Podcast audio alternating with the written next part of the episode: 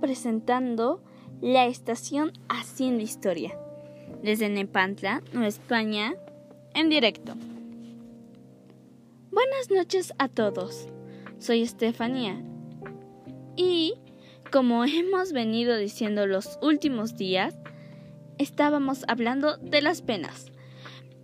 Pero ahora sí cerraremos con broche de oro esta sección especial con la pena de vergüenza pública. La verdad es que esta es una de las más leves en físico, pero sigue siendo una pena.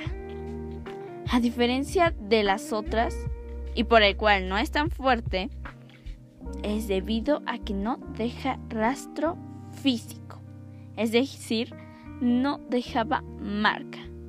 Eso sí que era una de sus tantas ventajas en esa pena.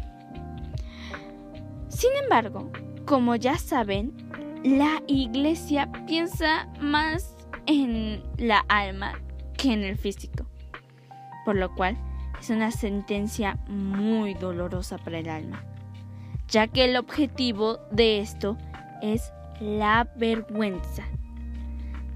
Sí, mi querido auditorio, como escucharon bien, la vi vergüenza. El simple hecho de sobrevivir a este acto no era del todo bueno. ¿Por qué?